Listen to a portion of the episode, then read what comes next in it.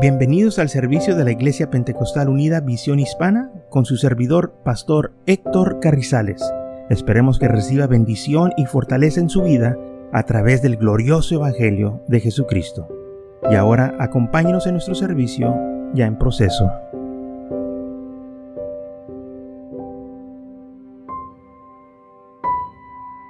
Muy bien, entonces vamos a estar hablando de el tema en esta tarde, por qué se amotinan o se enojan, por qué hay enojo cuando se predica o se habla o se menciona la palabra del Señor.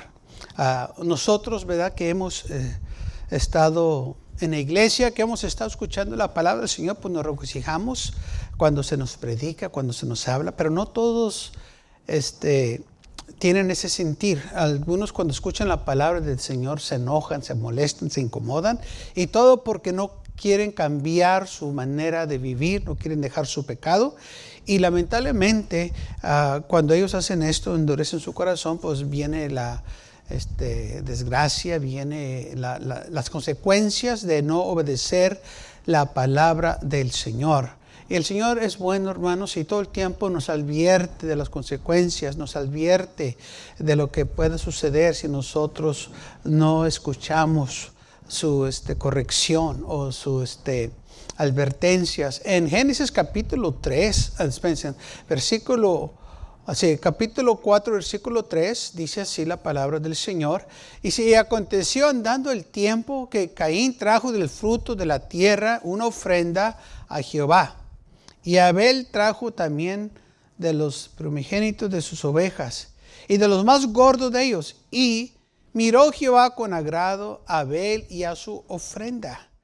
Pero no miró con agrado a Caín y a la ofrenda suya. Y se enseñó Caín con gran manera y decayó su semblante. Entonces Jehová le dijo a Caín, ¿por qué ha enseñado y por qué ha descendido tu semblante. Si bien eres, no serás enaltecido, y si no hicieres el bien, el pecado está a la puerta, y con todo esto a ti te será su deseo, y tú te enseñarás de él. Ahora dijo el Señor, ¿por qué estás enojado? Porque yo no recibí tu ofrenda. La razón que yo no la recibí es porque tú no estás ofreciendo una ofrenda que a mí me agrada. Ahora, si lo haces bien, yo voy a recibir tu ofrenda. Pero si no lo haces bien, el pecado está a la puerta. Necesitas que cambiar tu manera, necesitas que arrepentirte, porque el Señor no recibió la ofrenda de Caín.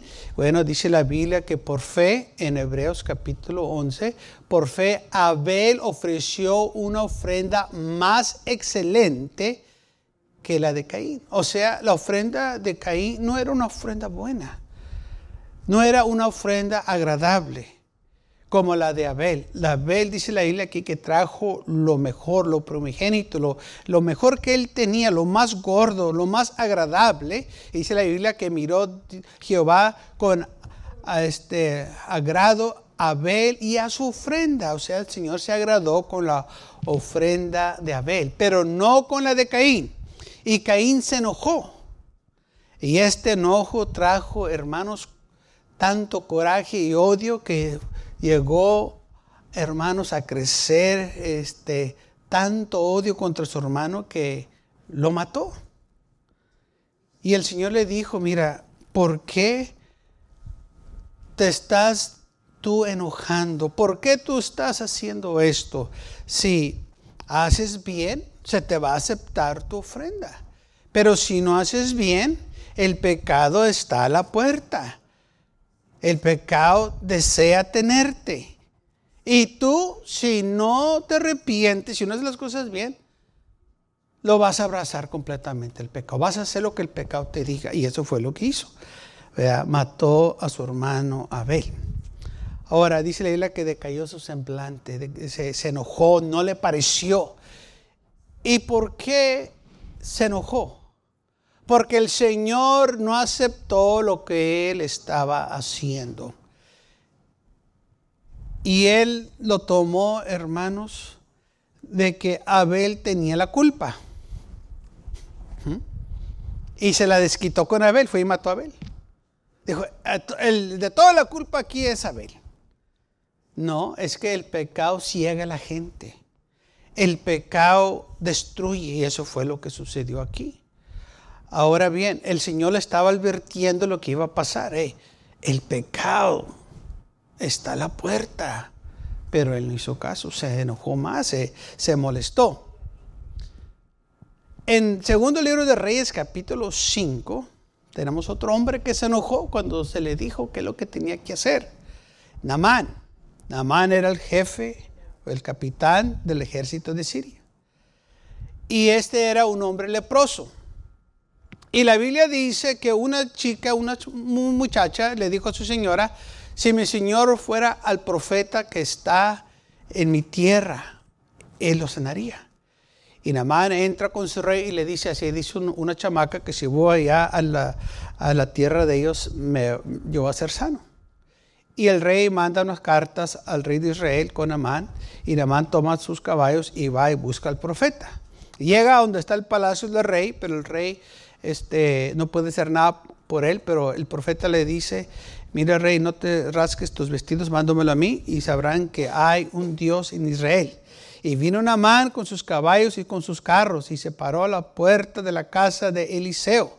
Entonces Eliseo le envió su mensajero diciendo, ve y lávate siete veces en el Jordán, y tu carne se te restaurará y será limpio. Y Naamán se fue enojado, diciendo, he aquí, yo decía para mí, saldrá él luego y estando en pie invocará el nombre de Jehová su Dios, alzará su mano y tocará el lugar, sanará la lepra. Albana y Falfá, ríos de Damasco, ¿no son mejores que todas las aguas de Israel? Si me lavara en ellos, ¿no seré también limpio?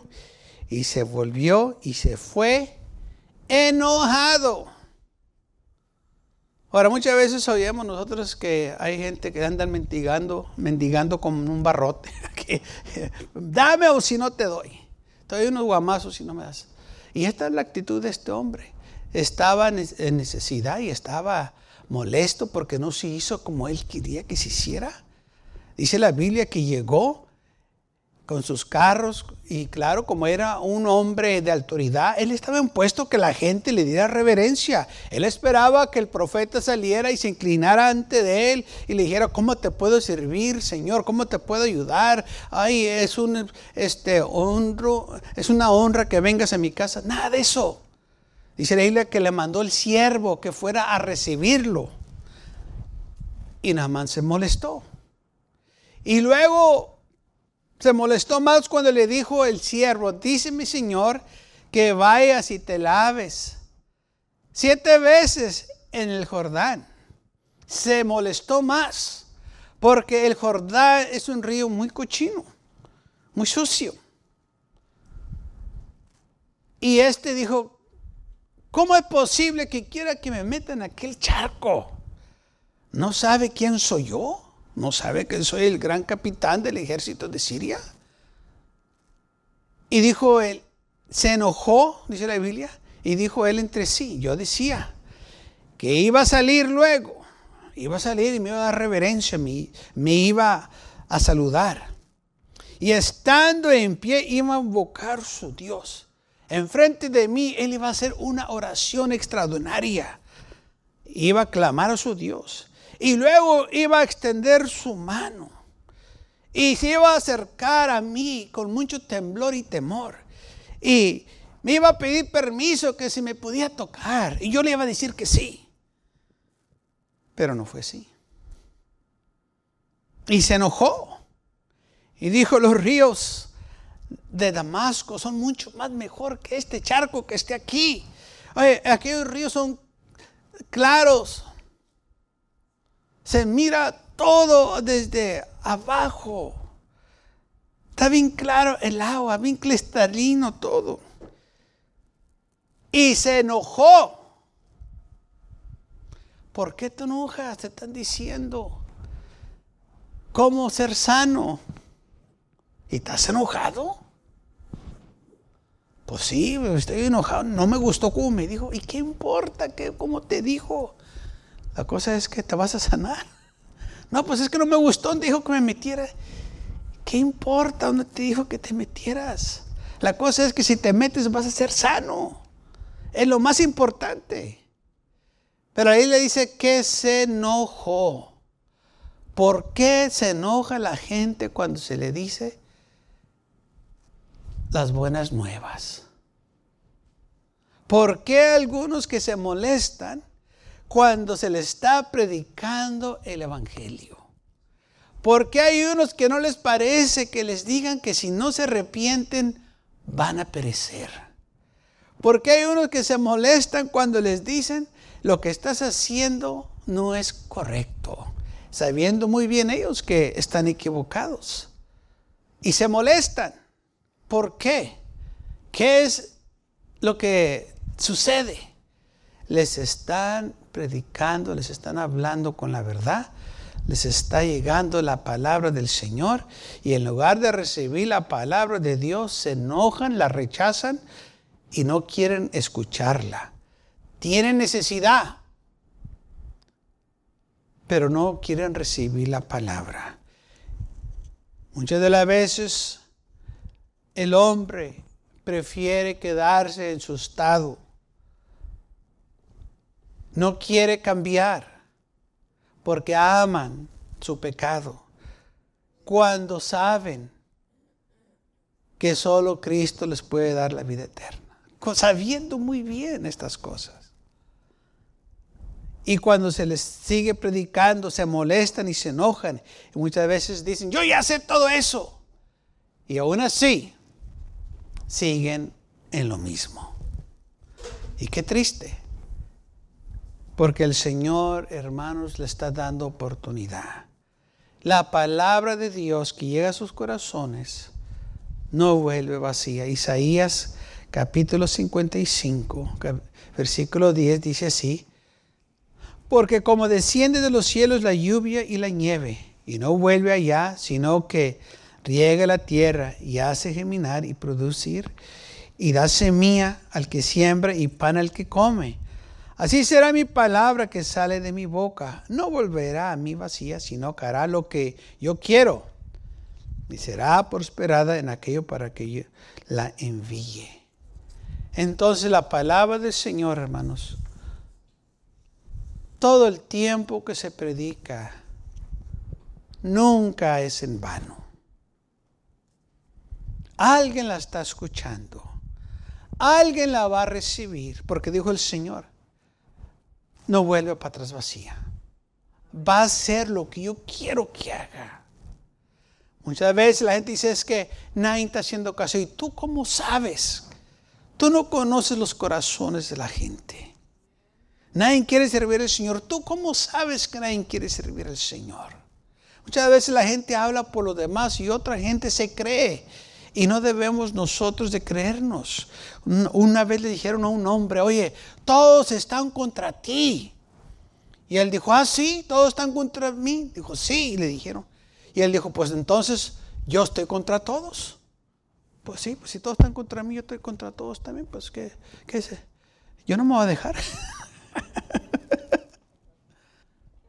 y muchas veces la gente dice eso para sentirse ellos superiores o que estamos mal. Nos dicen, nadie quiere servir al Señor. ¿Cómo que nadie? Yo quiero servir al Señor. Nada más porque unos rebeldes no quieren. No quiere decir que nadie quiere servir. Hay mucha gente que sirve al Señor. Y no tenemos nosotros que darle razón a nadie más que al Señor. Aleluya. Si ellos no quieren servir al Señor, allá ellos. Pero yo voy a servir al Señor. José dijo, mi casa y yo serviremos al Señor. Ustedes si no lo quieren servir, allá ustedes. Pero yo y mi casa vamos a servir al Señor. Gloria al Señor. Y así también nosotros, hermanos. Si ellos, si la gente no quiere servir al Señor, que yo y usted sigan sirviendo al Señor. Amén. Si yo soy el único sirviendo al Señor, pues que yo sea el único. Pero yo sé que yo no soy el único. Hay muchos, hay miles y miles de gente que aman al Señor, que han estado antes de nosotros, que están en nosotros y vienen después de nosotros, todo el tiempo el Señor va a tener un pueblo. Todo el tiempo el Señor va a tener alguien que lo ame.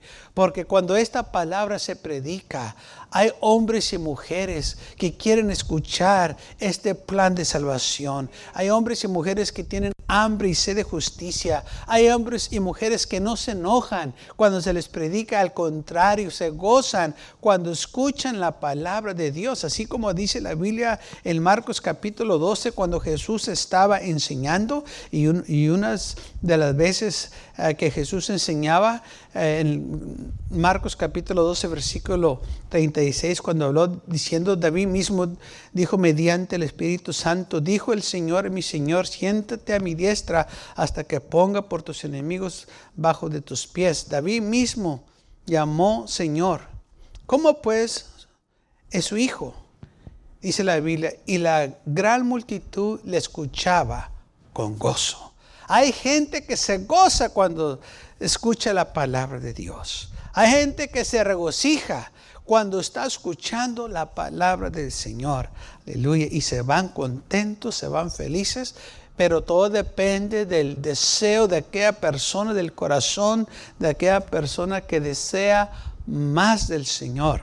Dice otra, otro versículo en Lucas capítulo 19, versículo 47, enseñaba cada día en el templo, pero los principales sacerdotes y los escribas y los principales del pueblo procuraban matarle, pero no hallaban manera de hacerlo, porque el pueblo lo escuchaba con mucha atención. El pueblo estaba tan atento de lo que el Señor estaba predicando que estos falsos, que esta gente mala no podía aprenderlo, no podía matarlo. Fíjese, unos estaban regocijando con las enseñanzas de Jesús y otros deseaban matarlo. Totalmente opuesto el pensamiento de unos a otros. Unos querían escucharlo, estaban atentos, estaban encantados, estaban gozándose con la enseñanza de Jesús. Querían más de esto y otros querían matarlo. Otros aborrecían sus enseñanzas. ¿Y sabe por qué? Porque cuando él enseñaba y él predicaba, sabían ellos que ellos estaban mal. Dice la Biblia que procuraban matarle porque entendían, entendieron en una parábola, en Mateo capítulo, Marcos capítulo 12, que decía estas cosas o estas parábolas por ellos. ¿Sí? Y muchas veces, fíjese, la gente dice, todo lo que dijo lo dijo por mí. Exacto. Pues de qué sirve predicarle a la pared. la pared no necesita que arrepentirse, somos nosotros. Pues, ¿Qué beneficio hay que vengan a la iglesia y que no se nos predique a nosotros? Que cuando salganos de aquí, que díganos, se me predicó a mí, se me, habló a mí al, corazón. Así debe decir. Y uno se molesta porque dicen, todo lo que predicó me lo, dijo por mí. Pues claro, de eso se trata. Que te salves, que te arrepientas. Y en lugar de darle gracias a Dios, de decir, Señor, gracias por hablarme, se enojan. Otros dicen, me aventó puras pedradas. No, no eran pedradas. Entonces, ¿qué eran? Es la gracia de Dios que te estaba, estaba tratando de alcanzar. Porque la Biblia no es para pedrar a nadie. En primer lugar, la Biblia no enseña que debemos de apedrear a nadie. Predicamos el Evangelio. Pero muchos lo toman ofensivo. Y esto es lo que se está ahora este, llevando a cabo en muchos lugares que la gente se ofende porque le dicen cosas. ¿Y qué importa? Que, que, este, que se ofendan. Se tiene que predicar el Evangelio. A que no, pues es que ahora ya no puedes ofender. La palabra de Dios es para que te salves. Si tú te molestas es porque tú no quieres dejar tu pecado. Si a ti te parece mal que te digan cómo ser salvo, hay algo mal en tu vida. Si a ti te dicen, arrepiéntete por tu bien, porque la Biblia dice que tenemos nosotros que arrepentirnos de nuestros pecados. Si queremos ser salvos, dijo el Señor, al menos que se arrepienta, pereceréis. Vas a perecer. Y por eso necesitamos que eso nos predique la palabra de Dios.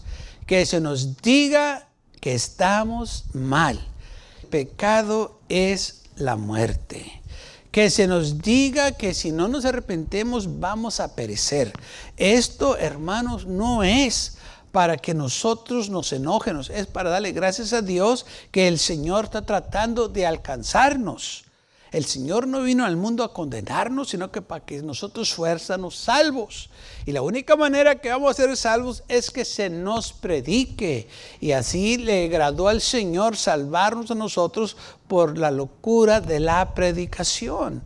Es lo que dice la palabra del Señor. Por eso tenemos que venir a la iglesia para que se nos predique lo que dice el Señor. Lo tenemos que escuchar y nosotros, hermanos, debemos de estar contentos que hay un pastor, un ministro, que hay hermanos, aleluya, predicándonos eh, en las iglesias, porque esto es lo que nos va a ayudar a ser salvos. Necesitamos un predicador. Necesitamos que eso nos predique. Dice la Biblia, ¿cómo van a ser salvos? ¿Cómo van a creer? Al menos que se les predique. Así que necesitamos que nos digan que estamos mal. Fíjese, mucha gente tiene miedo ir con el doctor porque no quiere que, oír que el doctor les diga que están enfermos, que están mal. Piensan que si no van con el doctor todo va a estar bien. Y no. Si van con el doctor, el doctor les va a decir, mira, eh, estás enfermo, pero si te tomas estas pastillas o una pequeña operación, todo va a estar bien. Sabe que muchas de las veces, muchas enfermedades se podían haber evitado, aún muertes, si se fueran tratado con tiempo. Si la gente hubiera ido con el doctor para que les diera un chequeo.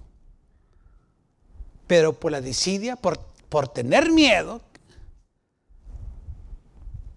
ahora están sufriendo consecuencias. Así es el pecado en muchos. Por no dejar que se les predique, por no aceptar la palabra de Dios, va a haber graves consecuencias después. ¿Por qué, dice la Biblia, en Salmos capítulo 2, versículo 1? ¿Por qué se amotinan las gentes? Y los pueblos piensan cosas vanas. ¿Por qué la gente se enoja cuando se les predica la palabra de Dios? ¿No es esto lo que nosotros llamamos las buenas nuevas? Y si son buenas nuevas, ¿por qué muchos se molestan? ¿Por qué muchos se enojan? ¿Por qué los sacerdotes y los escribas y los fariseos estaban ellos molestos cuando Jesús enseñaba y predicaba? La razón es porque ellos no querían arrepentirse, no querían cambiar su manera de ser. Y Jesús vino y empieza a predicar la palabra y se empiezan ellos a molestar porque les estaba descubriendo la manera que ellos vivían, les estaba descubriendo de que eran falsos, de que ellos realmente no tenían ningún interés para las cosas de Dios, sino lo que ellos querían era aprovechar las posiciones como sentarse en los lugares altos, ser invitados para las fiestas y que se les llamara rabí o señor en las marquetas. O sea que había beneficios en esas posiciones políticas y a ellos les encantaba esa atención. Y el Señor hablaba contra todas esas cosas y a ellos no les parecía. Y por eso le agarraban tanto coraje. Y es lo que sucede cuando se predica la palabra de Dios. Aquellos que están haciendo el pecado eh, en, lo oculto, a las escondidas, el Señor se los revela que Él lo está viendo. Y por eso se enojan, por eso se molestan, porque los descubrió el Espíritu Santo lo que estaban haciendo. Muchas las veces hay hombres que han dicho, yo sé que el pastor dijo eso porque Alguien le dijo, alguien me miró. No, eh, nadie le dijo, pero sí, alguien sí te vio y fue el Señor. Aleluya. No es el Señor que descubre los secretos. No es el Señor que mira en la oscuridad como si fuese de luz. No es el Señor que eh, mira y desciende los pensamientos y las intenciones del corazón. Entonces, ¿cómo es posible que la gente piense que nadie los ha visto? El Señor los ve. Entonces, cuando se predica la palabra del Señor, el Señor les está hablando para que se arrepientan. Ese es el amor y la gracia de Dios.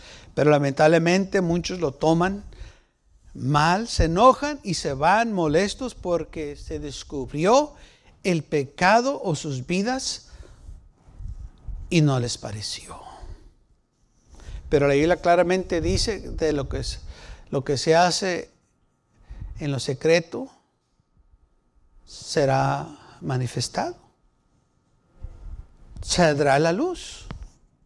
Y el Señor trae los pecados a la luz. Y muchos de esos pecados se trae a la luz por medio de la predicación. Pues se está predicando y por eso muchos en veces se molestan y dicen, es porque alguien le dijo, yo, yo sé que quizás mi esposa le dijo, o, o tal fulano le dijo, y no es así, el Señor ya te vio. El Señor sabe nuestras vidas, no hay manera que el hombre se pueda ocultar del Todopoderoso. Y entonces nosotros debemos de regocijarnos cuando se nos predica la palabra del Señor, porque ahí estamos viendo la gracia y el amor de Dios. Cuando el Señor predicaba, Él, dice la Biblia, predicaba a la gente con autoridad, no como los escribas y los fariseos. La gente miraba la diferencia y por eso cuando lo oían al Señor predicar, dice la Biblia, que se gozaban, lo, la escuchaban con gusto, estaban contentos. ¿Por qué? Porque es lo que ellos andaban buscando, lo que ellos andaban anhelando, que alguien les hablara para ser salvos. Gracias a Dios que alguien me habló a mí y alguien le habló a usted. Aleluya. Que nos dijo que estábamos equivocados, que nos dijo que estábamos mal, que nos dijo cómo podemos tener nosotros, aleluya, vida eterna. Todo eso fue por medio de la palabra del Señor. Algunos que se molestan, unos que no quieren escuchar y piensan ellos que si no escuchan la palabra, que si no van a la iglesia todo está bien. Y no, solo se están engañando ellos mismos. ¿Sí? Si no va a la iglesia todo está bien. Si no va a la iglesia pues no hay problema. No, como quiera haber un problema. Porque aunque el hombre quiera negar la palabra de Dios, la palabra de Dios permanece.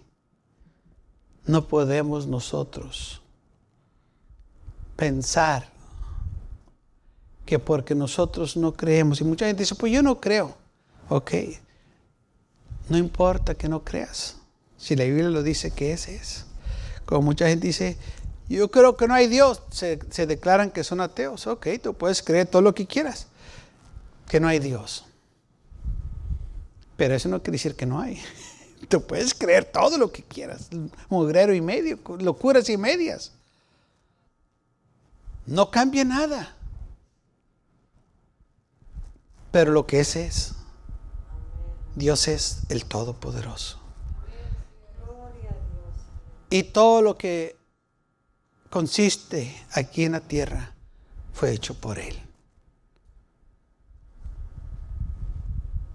No puede el hombre pasarse de que es más listo que Dios. El hombre está limitado. Dios no está limitado. El hombre puede negar todo lo que quiera. Puede negar que no hay muerte y la muerte va a llegar. Puede negar que no hay luna. Y ahí está la luna.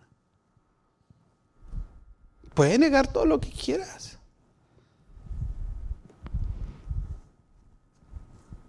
Ellos mismos se están engañando. Dijo el Señor, cielo y tierra pasarán, pero mi palabra permanecerá.